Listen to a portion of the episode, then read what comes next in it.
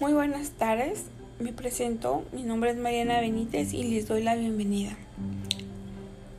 El día de hoy hablaremos sobre los refugiados climáticos. ¿Qué quiere decir esta palabra? Que los lugares donde se encuentran tienen que salir porque se vuelve un lugar inhabitable.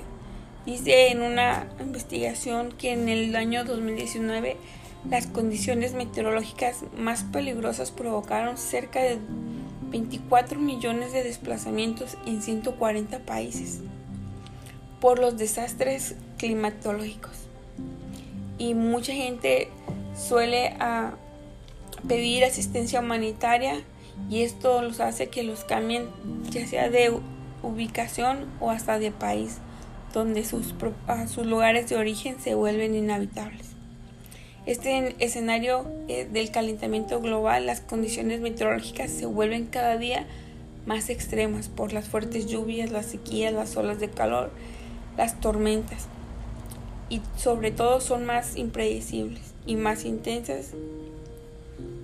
Por lo tanto, ¿cómo podemos hacer conciencia y sobre todo cómo podemos tener esa reflexión de ayuda y de solidaridad para las personas que tal vez no las vemos cerquitas, pero están al otro lado del mundo y necesitan nuestra ayuda.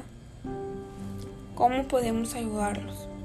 Las comunidades vulnerables ya están sufriendo los efectos a nivel mundial porque se está volviendo climas donde no existían, eh, están cambiando constantemente. Entonces, los invito a una reflexión y veamos y busquemos la manera de cómo poder ayudar al mundo en cuidarlo ambientalmente. Gracias por su atención.